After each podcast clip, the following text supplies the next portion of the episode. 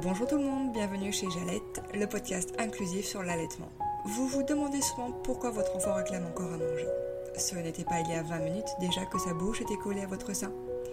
Et pourquoi est-ce qu'il se réveille autant la nuit pour téter? Pourquoi vos seins sont si rouges et douloureux? Pourquoi est-ce que d'un coup vous ne supportez plus qu'il vous touche? Pourquoi est-ce que le regard des gens peut être aussi blessant? Et pourquoi est-ce que vous devriez vous justifier d'allaiter ou non? Je pose toutes ces questions parce que moi aussi, il y a quelques mois, je m'en suis posé la plupart. L'allaitement nous fait passer par un tas d'émotions, agréables, désagréables. Et même si allaiter est l'une des choses les plus naturelles au monde, ce n'est pas pour autant facile. On peut être parfois perdu, démotivé, incomprise, voire même forcé. Allaiter ou non, d'ailleurs, c'est un choix personnel que personne ne devrait juger. À travers ce podcast, je pars donc à la rencontre des mères, des pères, pour vous faire part de leurs aventures lactées qu'elles aient duré quelques heures, quelques mois ou même des années. J'espère que vous y trouverez des informations utiles, l'occasion de demander de l'aide, un moyen de se pardonner, l'envie d'essayer ou la force de se battre pour y arriver. Bienvenue dans le quatrième épisode de Jalette. Aujourd'hui, c'est un papa laitant que j'accueille à mon micro. Il s'agit de Thibaut, que vous pouvez retrouver sur Instagram sous le pseudo Famille Papou papou, un mot qu'ils ont formé à partir du mot papouille et qui désigne entre eux le fait d'être plein de tendresse. Recevoir un papa dans mon podcast, c'était pour moi une évidence.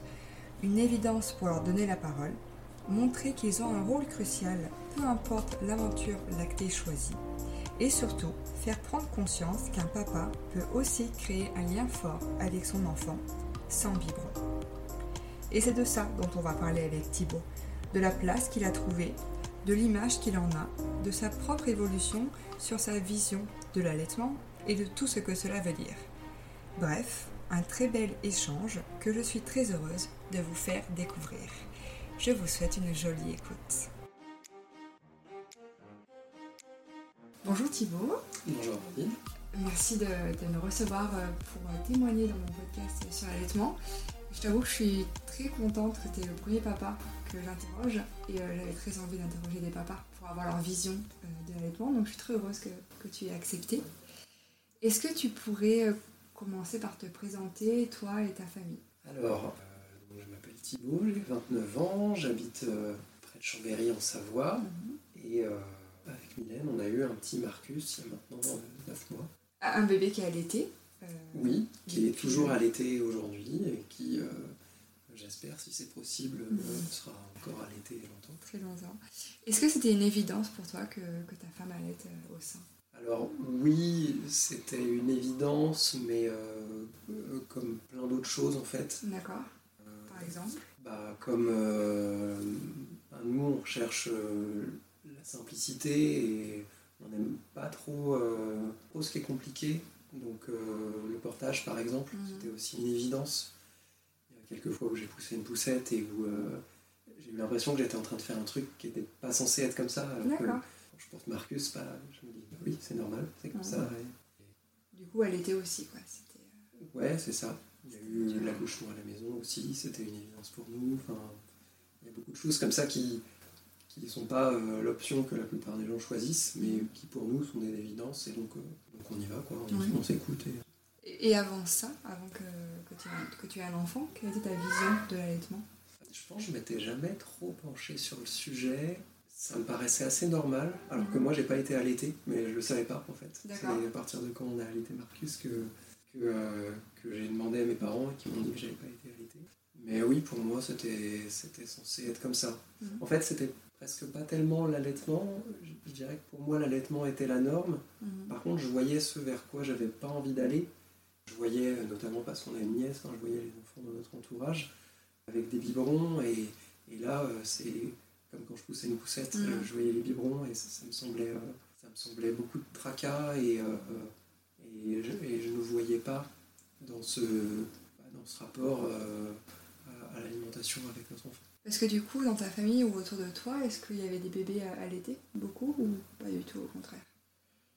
Euh, alors non, enfin j'en ai pas connu jusqu'à ce qu'il y ait euh, notre, notre nièce qui a deux ans de plus que Marcus, qui soit allaitée, elle a été allaitée euh, très peu et, Et c'est pas quelque chose dont on a parlé, mhm. vraiment, avec la sœur de Mylène.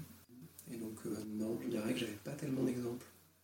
Et autour de toi, est-ce que tu remarquais quand des bébés étaient allaités C'était quelque chose qui, pas qui te gênait, mais qui t'interpellait Alors, honnêtement, je le voyais pas parce qu'on n'en voit pas.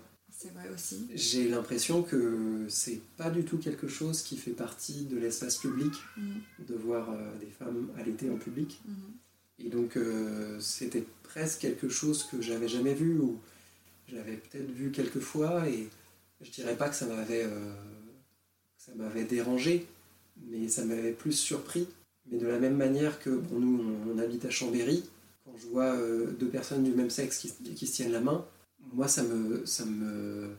En fait, euh, pour tout dire, euh, c'est pas quelque chose qu'on a l'habitude de voir, donc on le remarque. mais mais c'est pas forcément. Il n'y a aucun jugement en fait.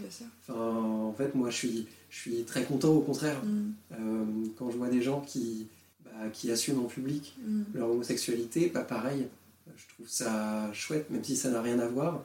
Euh, je trouve ça chouette que des choses que on n'a pas l'habitude de voir et que historiquement bah, euh, étaient un peu cachées, bah, que tout à mm. coup on se dise euh, bah non, c'est bon là, on va le montrer.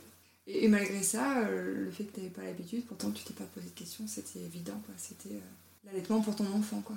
Oui, oui, c'est ça. Et du coup, comment Comment se sont passés les débuts euh, de l'allaitement euh, Toi, de ton point de vue, dire de papa, comment tu l'as vécu? Bah, Déjà, avant que Marcus naisse, je ne me posais pas de questions. Pour moi, euh, ça allait marcher. C'était censé être comme ça. C'était évident. Et jusque-là, ce qui était évident pour nous a fonctionné. L'accouchement à la maison, ça s'est passé super bien. on n'a eu aucun souci et, et on s'est dit vraiment, pourquoi, pourquoi on serait embêté à aller à l'hôpital euh, Ce qui était simple fonctionnait pour nous. Et en fait, l'allaitement, on voyait ça comme quelque chose de simple. Et ça a été la première fois que, bah non, ça n'a pas fonctionné. Parce que du coup, tu t'es pas renseigné euh, de toi-même euh, Non.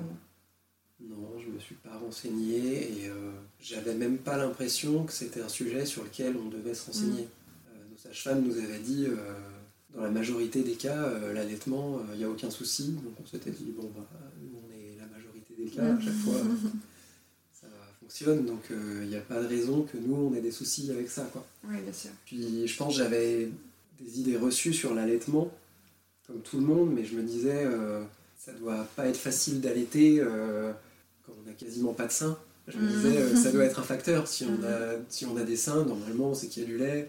Ou euh, ce genre de choses où on avait entendu que euh, ça peut être compliqué si on a des tétons très petits ou très gros, ou mm. des trucs comme ça, mais vraiment des bribes d'informations qui, au final, ne sont pas le, cœur de ce qu'il y a à savoir pour, pour l'allaitement. Donc moi, je me disais, bah, ma femme, elle a des seins à peu près normaux, il n'y a pas de raison que ça marche pas. Quoi. D'accord, et du coup, euh, tu disais qu'il y a eu des difficultés dès le début. Comment tu l'as vécu? Oui, alors, quand Marcus est né, euh, donc c'était chez nous, on l'a mis au sein, il a pris le sein, bon, on s'est dit c'est bon, c'est parti, quoi. Mm. Euh, pas de difficulté particulière. Et puis, puis notre sage-femme nous a dit vous allez voir, cet été-là, c'est la plus facile que vous aurez dans les trois jours qui viennent. À partir de là, ça va être compliqué. Mm. Parce que vous allez voir, demain, le bébé, il se souviendra plus comment on prend le sein et euh, ce sera.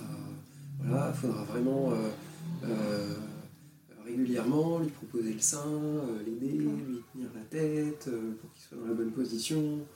elle nous a parlé des, positions pour allaiter qui me paraissaient toutes plus compliquées les unes que les autres avec 10 coussins calés comme il faut et le buste bien droit et tout ça.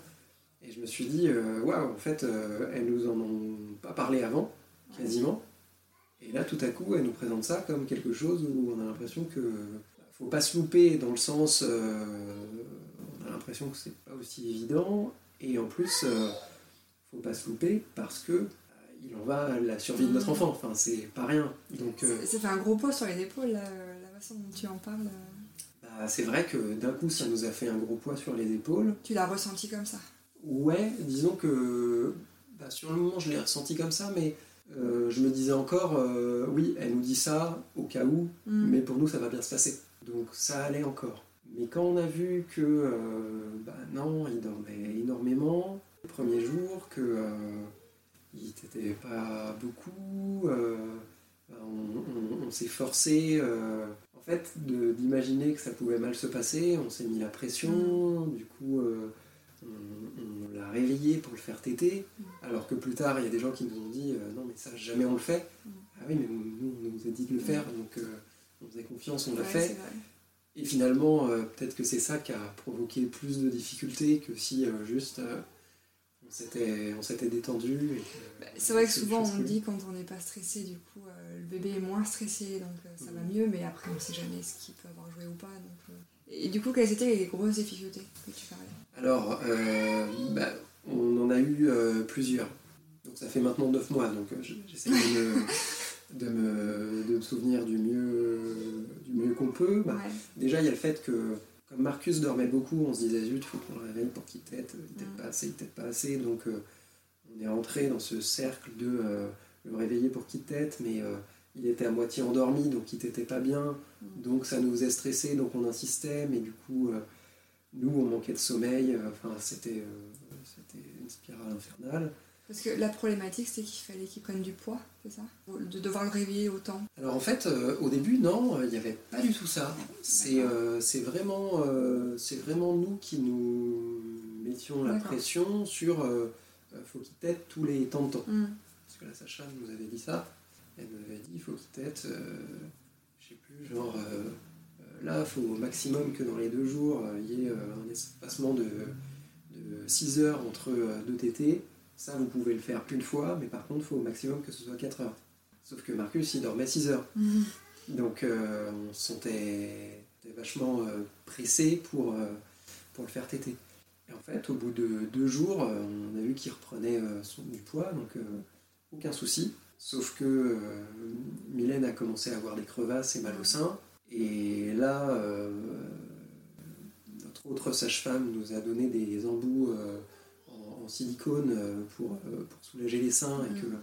la bouche du bébé soit pas en contact direct avec les seins. Et en fait, on s'est aperçu, euh, mais c'est dur l'allaitement, hein, c'est pas comme un biberon où mm. on, sait combien il boit. on se disait, bah c'est bon, ça fait plus mal, sauf que il aspirait énormément d'air avec ce, ce truc-là, et donc il avait des reflux, donc il pleurait, donc il dormait mal. Ça contribuer à dégrader encore l'ambiance et nous à pas nous mettre dans des, dans des bonnes dispositions pour le faire téter. Et puis euh, quelques jours après ça, ou deux jours, on s'est aperçu qu'il euh, avait commencé à perdre du poids. À cause des sein? Alors, sur le moment, euh, avec la fatigue et tout, c'est super dur d'analyser mmh. ce qui va pas. En fait, c'est là qu'on commence à se renseigner, qu'on demande des conseils à droite à gauche et qu'on s'aperçoit que il y a, 10 000 choses qui peuvent faire que euh, l'allaitement ne se passe pas bien. Et sur le moment, on n'était pas sûr que c'était les bouts de sein. Mais euh, effectivement, on s'est aperçu qu'il s'était mis à, reperdre du poids. À un moment, on s'est dit, bah, on va arrêter les bouts de sein. Sauf que il prenait plus le sein correctement. Il a fait une confusion. Euh, donc là aussi, ça a été le stress. Mmh. il a fallu qu'on se, se, remette, qu'on remette en route cet allaitement parce qu'il prenait plus le sein. Euh, il continuait à perdre du poids, donc euh, nous, pour maintenir son poids, on a été obligé de, euh, d'utiliser un tire-lait. Là, il faut comprendre que c'est, un moment qui est hyper dur parce que il y a les tétés toutes les 4 heures, mm. mais avec la fatigue, on arrive. Enfin, déjà, le bébé prend pas assez le sein, et puis avec la fatigue, on n'arrive pas à tirer assez de lait. Donc on tire du lait à la fois pour lui donner et à la fois pour stimuler la lactation, parce que c'est dur de savoir est-ce qu'on a assez de lait ou pas en fait. Euh, surtout, surtout au début, c'est pas, euh, ça met un moment à se mettre en place la lactation, donc euh, c'est dur de, se dire bah, c'est bon, il y a assez de lait, on n'a pas à s'en faire de ce côté-là. Non, tout, chaque petit point est, une source d'angoisse. Et donc il y avait cette histoire de tire-lait, on lui a donné à la petite cuillère, sauf que c'était compliqué parce que ça prenait des plombs et mm. puis puis ça se renverse facilement, une petite cuillère. Donc euh, après, on a pris une petite, euh, une petite seringue, euh, comme les, les, seringues pour donner du sirop au bébé. et donc on lui a donné à la seringue, mais Là aussi, ça prenait, ça prenait super longtemps. Enfin, sage-femme nous avait donné une sorte de grille de euh, à tant de jours, il doit boire euh, tant à chaque tété tant par jour.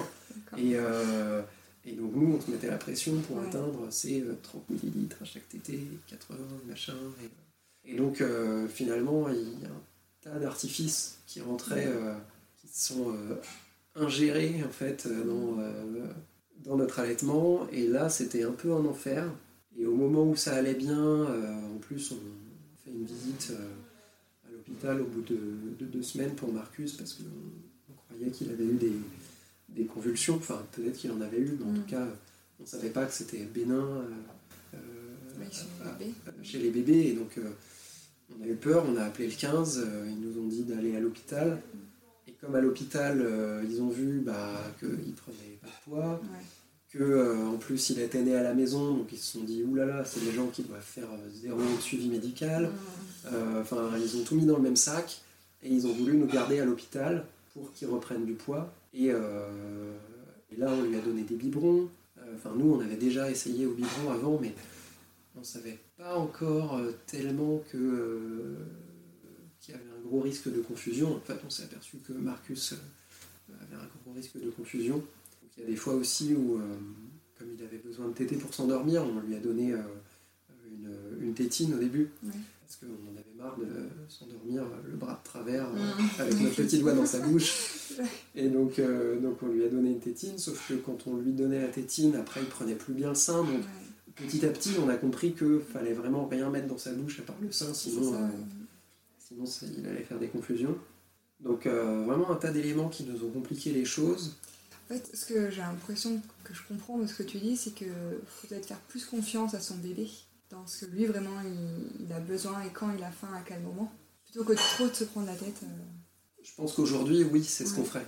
Il y a aussi le fait que euh, quand euh, à une semaine, quand à une semaine, il n'avait pas repris son poids de naissance, on a attendu jusqu'à 10 jours et après une de nos sages nous a dit bon, jusque là, on pouvait se faire confiance, tester des trucs là, on n'a plus le choix. Il faut qu'il prenne du poids. Il est à 10 jours, on ne peut pas le laisser comme ça. En plus, Marcus n'était pas un gros bébé quand il est né, il était à 2,950 kg. Et donc, c'est vrai que ouais, on, se met, euh, on, se met, facilement la pression. Et au final, euh, je crois que c'est qu'à 14 ou 15 jours qu'il a repris son poids de naissance. D'accord. Ouais, ça nous, ça nous faisait peur. Mais en fait, ce qu'on ne savait pas, c'est que bah, au final, Marcus, il va très bien et, mm. c'était pas, c'était pas grave en fait mm. qu'il reprenne son poids de naissance à, 15 jours. Donc si ça se trouve, si on s'était donné 15 jours et qu'on n'avait pas trop regardé la balance pendant 15 jours, euh, on se serait fait plus confiance et euh, ce serait mieux allé. Ça va couler de source peut-être, on ne peut pas faire refaire le passé. Mais, euh, Exactement, ouais. Mais au moins, on apprend de, hmm. des, erreurs, si on peut appeler ça des erreurs. Du coup, qu'est-ce qui était le plus dur pour toi? Alors, je précise que les problèmes d'allaitement ont duré jusqu'à 4 mois. Ouais. C'est-à-dire que jusqu'à 4 mois, euh, Mylène avait, avait, mal au sein quand elle allaitait. D'accord. Même si Marcus grossissait normalement. Et vous avez vu des personnes euh, par rapport à ça des, des, conseillers en lactation par exemple Oui, on a vu deux conseillères en lactation, on a vu une ostéo, plusieurs médecins, dont une généraliste sur, sur Chambéry qui est reconnue comme vraiment spécialiste en allaitement. Euh, oui, on a vu pas mal de monde, on a vu euh, pédiatre à l'hôpital. Euh. Et ça a aidé? Ça vous a permis de détecter les problèmes, peut-être dus à l'allaitement, ou comment tu l'as ressenti? C'est dur à dire. En plus de ça, nous, on avait deux sages-femmes qui avaient chacune leur point de vue. On a vu une autre sage-femme encore. Donc, au final, on a dû voir une dizaine de professionnels de santé sur les, sur les premiers mois de Marcus. Quoi. Et en fait, ce qui est compliqué, c'est que chacun a son point de vue.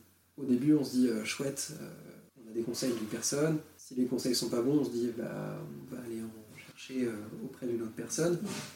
Et au bout d'un moment, on s'aperçoit que on a entendu tout et son contraire. On ne sait plus à qui accorder notre confiance. Je me souviens du pédiatre euh, à l'hôpital quand Marcus avait deux semaines qui nous a dit euh, Oui, écoutez, pour l'allaitement, mon point de vue, c'est que ça sert à rien d'aller voir 10 000 personnes différentes. Voir une personne qui est compétente et lui faire confiance. J'ai trouvé que ça, c'était vraiment le. Ça représentait bien la mentalité de l'hôpital qu'on avait cherché à éviter mm. en accouchant à la maison. C'est vraiment. Euh, la science a raison, faites confiance aveuglément à un médecin et, euh, et tout ira bien. Alors que non, on s'est vu que, on a bien vu que chacun avait son point de vue, que euh, tout le monde avait certains conseils qui étaient bons et d'autres qui étaient mauvais, et que si on avait fait conseil, si on avait fait confiance à une seule personne, peut-être que ça aurait été dix fois pire, quoi. Du coup, c'était vraiment important pour toi d'être là à chaque fois, quoi, de, de soutenir femmes, de détecter les enfin, trouver des, solutions pour euh, l'allaitement Tu as vraiment tenu à y être, à participer Pour moi, la question, elle se pose pas en ces termes. C'est pas comme, euh, c'est pas comme si euh, c'était l'affaire de Mylène mm. et moi je suis là en soutien. je, suis, je suis un papa cool, donc je, vais, je vais y aller avec elle et mm. puis, puis, je vais attendre. Oui, c'était un point de vue. Et oui, oui, je comprends bien, mais ça pourrait être vu comme ça, mais en fait, non, c'est juste, on a un enfant, on y tient, il prend pas de poids, on dort pas la nuit, on a notre femme qui est en souffrance, qui a une pression énorme sur les épaules. Mm. Quand on a toujours considéré que l'allaitement allait couler, de, allait couler de source et que euh, tout à coup ça le fait pas, on se dit euh, mais mince, je suis pas capable de nourrir mon enfant. Mm. c'est, je pense que mets à la place de Mylène, ça doit être hyper dur de se dire ça. Mm.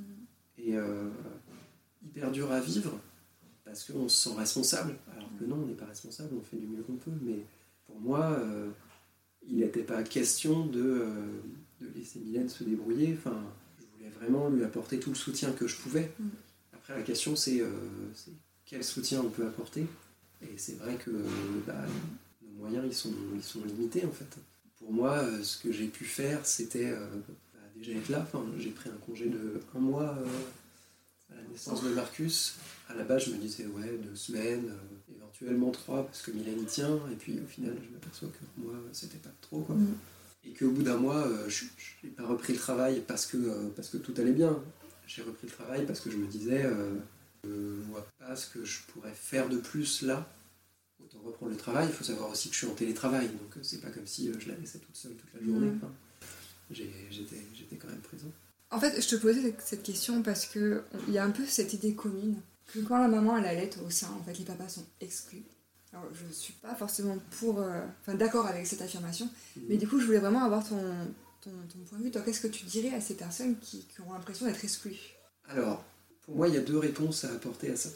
C'est déjà, si, comme pour nous, l'allaitement se passe pas forcément bien, mm. se sentir exclu, ça reviendrait à dire que que je ne me suis pas impliqué. Mais quand on s'implique pour euh, la survie de son enfant, on peut le dire, c'est impossible de se sentir exclu. Et je veux dire, euh, la maman est tellement demandeuse de soutien que je vois pas comment on pourrait se sentir exclu dans la mesure où euh, on est un peu seule personne qui est là 24 heures sur 24 pour lui apporter du soutien. Donc déjà, je, je vois pas comment la question peut se poser. Et puis, la deuxième chose que je peux dire, c'est que, en fait, il y a mille manières de s'impliquer auprès de son enfant et auprès de la maman. C'est vrai que souvent, ce qu'on voit, c'est, euh, enfin, ce qu'on dit, c'est euh, un enfant, il naît, il dort, il boit, il fait caca. Donc si on pense à ça, euh, bah, il dort, j'ai rien de spécial à faire. Il fait caca, bah, je peux changer une couche, mais c'est pas très glamour. c'est très rare que à la famille et aux amis, on, la, photo, la première photo qu'on envoie, c'est jamais la photo de ah, je suis en train de changer la couche de mon enfant. Sûr. Donc euh, ça fait pas particulièrement envie. Et donc il reste quoi? Il boit. Donc on se dit, bah au final, si euh, le seul truc où, euh, qui est un peu fun, où il y a un peu d'interaction avec mon enfant, parce que c'est ça qu'on imagine, en fait, changer une couche, il y a beaucoup d'interaction avec son enfant. si on se dit, bah si là je m'implique pas, en gros je vais être exclu, je vais servir à rien en tant que papa. Donc c'est pour ça que j'imagine, on peut dire que le biberon c'est bien parce que ça permet d'impliquer le père moi, je ne l'ai pas vécu comme ça déjà, parce que pendant l'allaitement, de fait, il fallait que je m'implique. Mm. Mylène avait besoin que je sois là pour euh, la rassurer, pour l'aider à trouver la bonne solution, euh, la bonne position, à comprendre ce qui n'allait pas. Enfin, ce besoin-là, je dirais que c'est exactement dans ce dans quoi on a tendance à se dire qu'on va être exclu.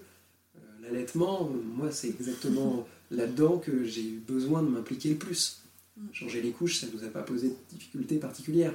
Mais l'allaitement, oui, c'est là qu'il y avait besoin de s'impliquer. Et donc ça, c'est au tout début.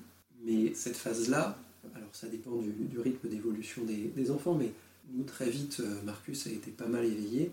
Et donc cette phase où euh, potentiellement on n'a pas de moyen de s'impliquer, si euh, c'est vrai que si l'allaitement se passe nickel mm.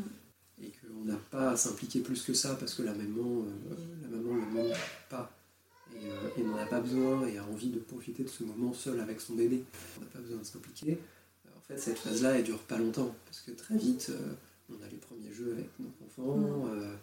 En fait, il y a beaucoup de choses qu'on peut faire pour notre enfant. Moi, euh, je lui jouais un peu de musique, euh, je lui parlais, je lui chantais des chansons. Euh, tous ces moments de vie avec notre enfant, bah, on est là, on est présent. Et, mm-hmm. finalement, le, la phase d'alimentation de, l'enfant, ça devient un moment de la journée parmi d'autres. Oui, je vois bien. Pour en revenir du coup à l'allaitement, euh, n'a pas eu le temps de répondre à la question, le plus dur pour toi? Le plus dur, en fait, c'est dur à dire parce que j'ai envie de dire, le plus dur, c'est de ne pas pouvoir euh, alimenter soi-même son enfant. Papa, euh, on sait que la solution, elle viendra de la maman. Enfin, on, peut l'aider à la trouver, mais si ça va bien, c'est parce que il sera passé quelque chose, la maman aura trouvé la solution en fait. Mm. Et donc ce qui est très dur, c'est de faire des suggestions, de s'impliquer dans la recherche de solutions, de dire bah, peut-être que si tu faisais comme ça, ça irait mieux, etc. Mais sans mettre trop de pression sur la maman qui n'y arrive pas forcément. Et euh, au final, c'est de, faire confiance, quoi. Mm. De faire confiance à la maman. Et moi, il y a beaucoup de fois où je me suis dit, euh, où je me suis retenu de dire euh, là, stop, la situation est grave, on, lui donne un biberon pour être mm. sûr qu'au moins aujourd'hui, il est assez mangé. Quoi. Et comme ça, demain, donnera une chance de plus d'essayer de le faire fonctionner. Ça peut être un problème du coup aussi euh, plus tard parce que donner un biberon, comme tu l'as expliqué, ça peut euh, entraîner une confusion. Enfin, du coup, je comprends cette euh, solution immédiate, mmh, exactement. mais qui n'est pas sur le long terme. Quoi. Exactement. C'est ça, c'est toujours se poser la question de est-ce que je fais, est-ce que ce que je fais là pour la survie mmh. immédiate de mon enfant, finalement, c'est pas lui porter préjudice sur le long mmh. terme. Et tu as des regrets du coup par rapport à tout ce qui s'est passé? Je pense que euh, si on avait eu le niveau de connaissance qu'on a maintenant sur l'allaitement mm. et, sur, euh, et sur notre enfant, on serait allé à la simplicité. Mm. On lui aurait donné le sein quand il se réveillait.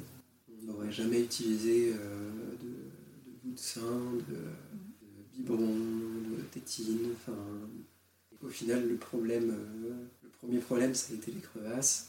Après, il y en a eu, on a trouvé comment les guérir et voilà, on aurait, on aurait pu trouver, je pense. Mm. Les choses auraient pu se passer différemment. Mais bon, comme tu dis, euh, on ne peut pas refaire euh, mm. ce qui s'est passé, donc euh, peut-être que la deuxième fois, ce serait des problèmes différents. C'est vrai qu'il y a plusieurs histoires d'allaitement, mm. plusieurs difficultés, et au contraire, plusieurs facilités. Mais oui, effectivement, vous serez plus armé si jamais vous avez un deuxième enfant pour faire différemment. Et aujourd'hui, Mylène apprécie beaucoup de pouvoir apporter de l'information aux mm. femmes qui allaitent autour d'elle. Ça, c'est cool. Mm. Quand elle a besoin, surtout, euh, on n'est pas informé, ne serait-ce que des conseillers en lactation. Mm. C'est important. Oui, il y a des conseillères en lactation. Euh, il y en a une, je me souviens, celle qui nous a, celle qui nous a loué le tire-lait. Elle est venue avec une approche euh, très différente des autres. en gros, il y avait une ou peut-être deux positions possible pour allaiter, il fallait les maîtriser parfaitement. C'était au millimètre, au cordeau, euh, le coussin là, et puis le buste est comme ça, dans, euh, en direction du sud-ouest. Et c'était presque. C'était hyper précis, et, euh, et, en fait, ça nous a énormément compliqué la vie. Et c'est à partir de quand il y a une autre sage-femme qui a commencé à dire mais l'allaitement ça doit être confortable, mm. donc trouver une position qui est confortable et ça ira mieux fait, c'est cette approche-là qui a fonctionné. quoi. Mm. C'est ce que tu dis, la simplicité. Oui, c'est ça. Mm. Et comment tu aurais réagi si euh, Mylène n'avait pas voulu euh, donner le sein? Toi, ça a l'air d'être important pour toi, l'allaitement au sein? Bah, dans la mesure où c'est son corps, c'est avec son corps qu'elle allait, je dirais presque que j'aurais pas tellement eu mon mot à dire. Mm. Enfin, je pense que j'aurais accepté. C'est tout. Tu l'aurais mal vécu ou non, ça aurait été comme ça, c'est pas grave? Je ne sais pas si je l'aurais mal vécu. Enfin, il plusieurs moyens de voir cette question. En fait, je l'aurais mal vécu que, que Mylène n'essaye pas. Mm. Mais en même temps, euh, je la connais et ce serait pas arrivé. en fait, ça, peut, ça peut pas tellement. Il aurait fallu que ma femme soit, soit pas celle-là pour que ça se produise. Ou alors à l'inverse, si elle n'avait pas pu y arriver pour X raison. Ouais. Parce que là, vous êtes vraiment battu, mais il y a des fois où, où ça fonctionne pas, on arrête aussi. Ouais. Bah, j'aurais été, euh, j'aurais été très déçu, ouais. Et en même temps, euh, en même temps, j'imagine, il faut pas se mentir, sur le moment, j'aurais été, euh, j'aurais été rassuré parce que je pense que si on avait pris ce choix, c'est que on serait retrouvé dans une situation où c'était une question de vie ou de mort. Oui, c'était en conscience. Mm. Mm. Voilà, je pense que sur le moment, on aurait été soulagé, mais, mais comme les fois où on a essayé, enfin, crois, Marcus, il a eu trois biberons dans sa vie, quoi. Mm. au moment où c'était les pires et où fallait agir immédiatement. Et sur le moment, oui, euh, ça soulage. On se dit ouf. Mais c'est vrai qu'après, euh, là, il a 9 mois. Euh, au quotidien, pour moi, le fait que Mylène allaite, ça nous évite des dépenses, ça nous évite des biberons, ça nous évite à se trimballer des bouteilles d'eau minérale. Et, de l'organisation, ouais. De l'organisation. Mm. Je vois, c'est la simplicité, par exemple, que c'est pour nous de partir en randonnée. Enfin, mm une couche de rechange de coton et euh, on part en randonnée quoi. C'est vrai. Bon maintenant il est diversifié donc on emporte aussi un, mm. petit goûter. Mais sinon c'est hyper pratique. On, en ville on ne se pose pas la question de est-ce qu'il va y avoir euh, ce qu'il faut. Euh, au début c'est un peu compliqué parce que la tétée ne peut pas attendre. Mm. Donc je me souviens de fois où c'était en pleurs et où Mylène a dû on peut pas on peut pas non plus allaiter de la même façon qu'on donne un biberon. Je me souviens d'une fois où elle était euh, le téton à l'air à allaiter euh, Marcus en, se dirigeant vers les caisses à la FNAC, enfin, euh, des trucs comme ça où elle a dû trouver un café pour se mettre dans un coin et pouvoir l'allaiter parce qu'il il hurlait de faim. Ça, ça dure, ça dure un temps. Mais après, les tétés, elles peuvent, elles peuvent attendre, c'est plus aussi pressant. Et donc, on trouve toujours un endroit où se mettre. Mm. Est-ce que tu penses que du fait que tu travailles chez toi, de base, ça, ça a aidé pour l'allaitement, euh, pour soutenir euh, ta femme? Ou est-ce que tu penses que si tu avais travaillé donc ailleurs, ça aurait été un frein? Je pense que c'est un, c'est un avantage, mais pour tout, pour absolument tout. Mais, euh, mais oui, pour l'allaitement, c'est sûr que ça joue parce que à deux, on est vraiment plus fort. Mylène me dit que, qu'elle n'aurait pas abandonné, mais moi je sais que à sa place, j'aurais abandonné si j'avais pas eu de soutien. Enfin, c'est. c'est euh, Mais t'étais là C'est sûr. T'étais là. du coup, j'étais là. Donc le soutien, c'était toi. Ouais, c'est ça. Et c'est vrai que quand ça va pas, la laisser, euh, la laisser 8 heures d'affilée comme ça la journée, mm. ça aurait été terrible pour elle, mm. c'est sûr. Déjà que là, ça a été terrible à certains moments. C'est sûr que ça a aidé. Ouais. Est-ce que euh, du fait que tu sois autant impliqué dans l'allaitement, tu as des questions des fois de, tes amis ou de ta famille? Du, Pas forcément malsain, mais je veux dire, voilà, curieux, euh, au contraire pour avoir besoin d'aide Alors absolument pas. Non? Déjà parce que je me vois pas personnellement comme un père hyper impliqué dans l'allaitement. c'est fait le choix de l'allaitement et, euh, et j'avais pas tellement d'autres choix que de m'impliquer. Enfin, j'avais mhm. pas croiser les doigts et dire c'est ton problème. Donc c'est j'ai répondu à la nécessité du moment. Quoi. C'est pas comme si euh, j'avais fait le choix euh, d'arrêter de travailler pour, euh, élever mon enfant ou quelque chose d'hyper impliquant et où c'est un choix ou une autre alternative qui est simple. Ah non, on a fait ce choix-là, Mylène donc donc c'était ce qui était nécessaire. Mais moi, je ne me vois pas comme ça. Je suis pas sûr que on me voit comme ça. Je suis pas sûr que la société voit les pères comme ça. C'est-à-dire que quand une femme allait on n'imagine pas qu'il y a un père derrière mmh, et qu'il euh, peut faire la différence. Mmh. Euh, Alors que pourtant, si. Oui, oui, bah oui. Parce qu'au final, tu l'as fait, toi, la différence. Bah, je sais pas si j'ai fait la différence. Ça fait une différence, oui. Alors, je ne dis pas que euh, sans moi, il n'y aurait pas eu d'allaitement et grâce à moi, il y en Oui, non, évidemment, c'est pas aussi simple. Mais, mais c'est juste, oui, être couple et avoir quelqu'un qui apporte du soutien, mmh. c'est sûr que ça aide pour euh, les périodes difficiles de la vie, peu importe. Et l'allaitement, il se trouve que pour nous, ça a été une période difficile, mm. euh, comme n'importe quelle autre en fait. Mais c'est vrai, mais au final, c'est, c'est ce que tu dis, quoi, la société le met pas en avant. Mm. Et c'est ce qui est dommage parce que justement, en fait, euh, les mamans ont besoin d'aide, comme tu dis, ont besoin de mm. soutien. Et je pense que si on mettait un peu plus en avant l'allaitement maternel, peut-être que plus de pères aussi s'impliqueraient derrière. Oui, c'est sûr. Et si, et si on disait au maire, si vous avez l'intention d'allaiter, assurez-vous du soutien de votre conjoint, mm. peut-être que les pères se diraient, bah, oui, effectivement, une fois que, que c'est un point d'attention sur lequel ils peuvent faire une différence mm. et que ça vaut le coup, peut-être, s'ils le peuvent, euh, reprennent le travail plus tard. C'est ça. Comment tu envisages le, sevrage de, Marcus? Euh, Je parle pas de tout de suite, hein, mais euh, sur le long terme. En fait, c'est marrant parce que là aussi, ça me paraît tellement évident que je me pose pas trop la question. C'est vrai que avant qu'on allaite et avant qu'on rencontre d'autres personnes qui l'allaitement tient vraiment à cœur et qui prennent mm.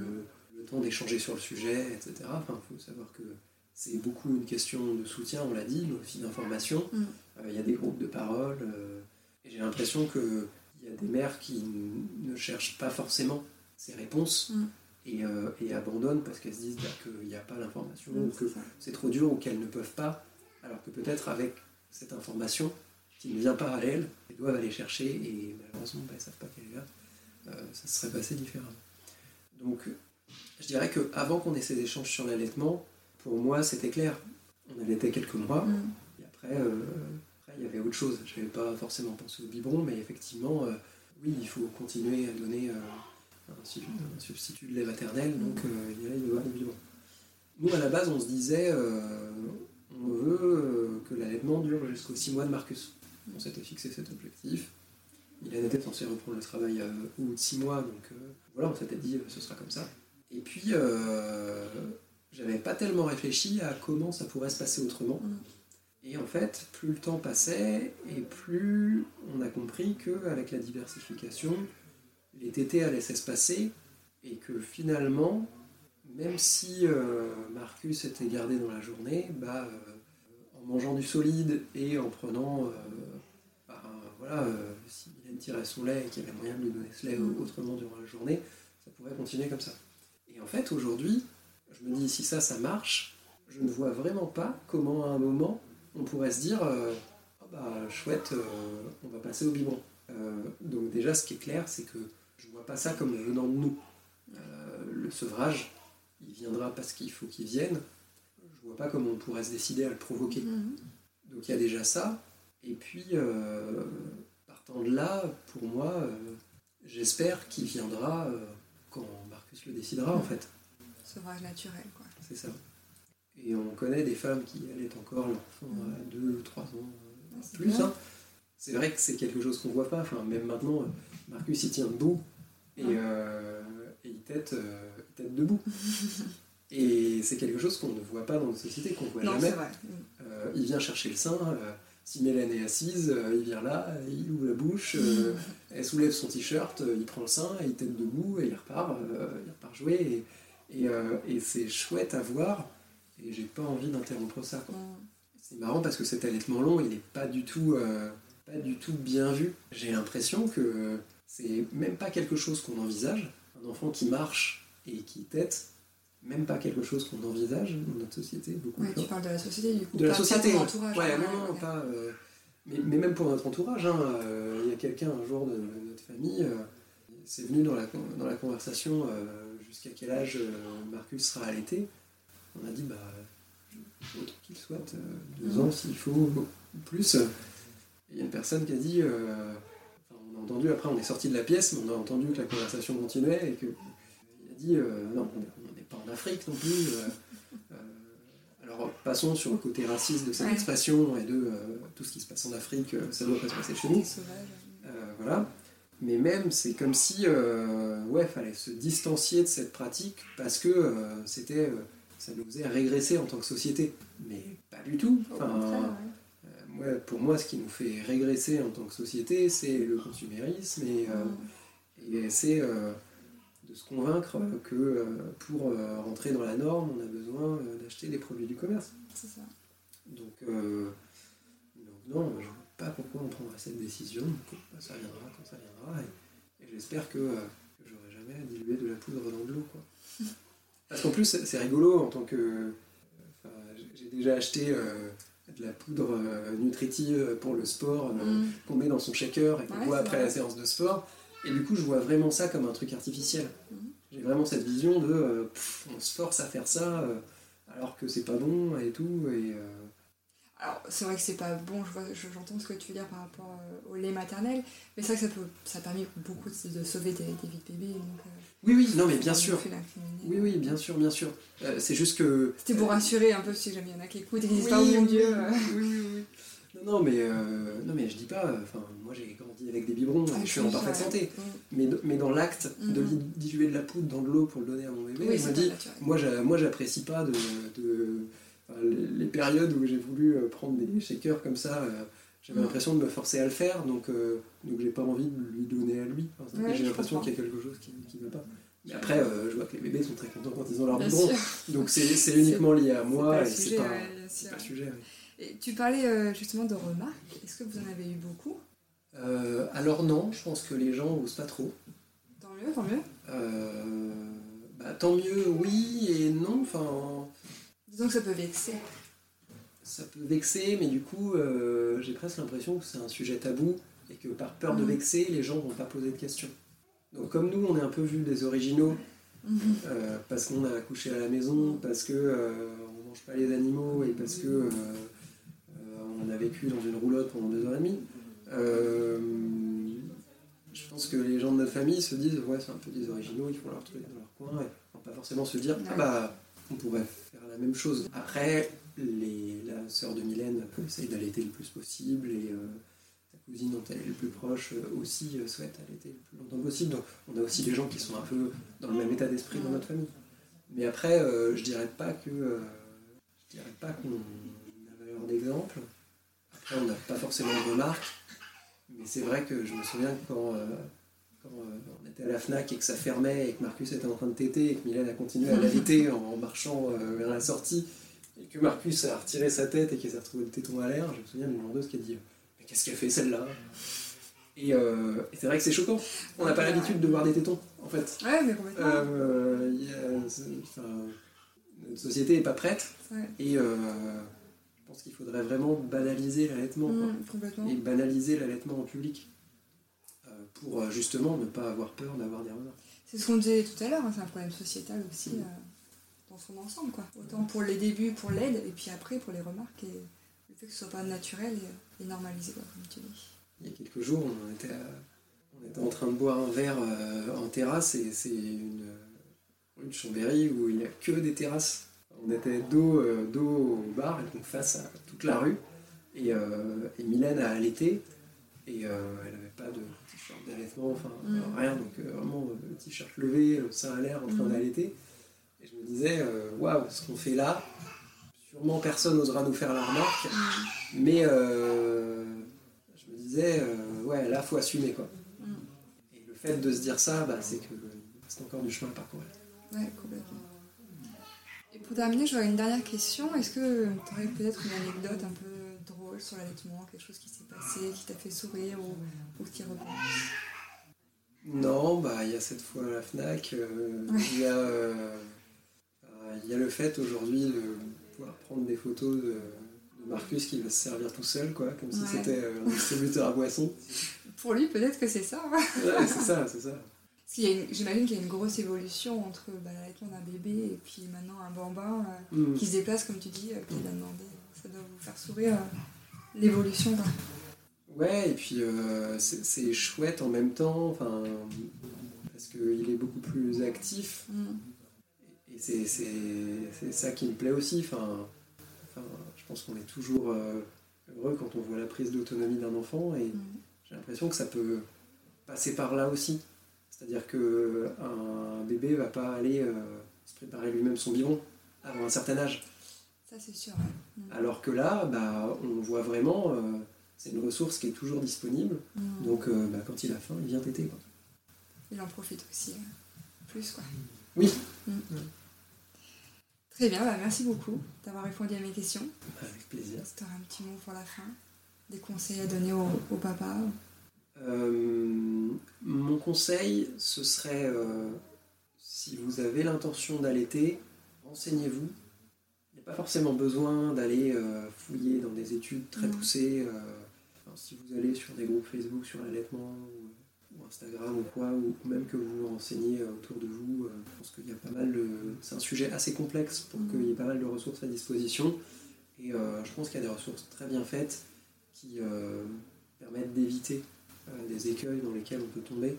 Et ouais, juste avoir conscience que bah, même si on se dit l'allaitement c'est naturel, tout le monde a toujours fait ça, donc ça va bien se passer. Bah non, ça peut ne pas bien se passer, et si on est bien informé avant, euh, ça peut éviter pas mal de tracas. Disons que toutes les conditions sont réunies pour que, euh, pour que ce soit difficile, c'est-à-dire que c'est euh, après la naissance où il y a beaucoup de bouleversements, où on a beaucoup de, fatigue, notre rythme de sommeil est totalement bouleversé, et où la vie de notre enfant en, dépend. Donc on a énormément de pression et on se met énormément de pression. Euh, donc je dirais, tous les éléments sont réunis pour que ça ne fonctionne pas. Donc euh, si on a envie que ça fonctionne, euh, être un peu renseigné avant, ça, peut beaucoup aider. Donc renseignez-vous. On terminera par ça, ouais, renseignez-vous. Merci beaucoup. Merci à vous d'avoir écouté ce quatrième épisode. Je voulais également vous remercier pour vos retours sur euh, les précédents épisodes. Ça me fait vraiment très plaisir, donc vraiment n'hésitez pas. Commentez, partagez autour de vous, mettez 5 étoiles sur la plateforme où vous écoutez le podcast. Ça va vraiment aider le podcast à se faire connaître. Et moi, je vous dis à la semaine prochaine.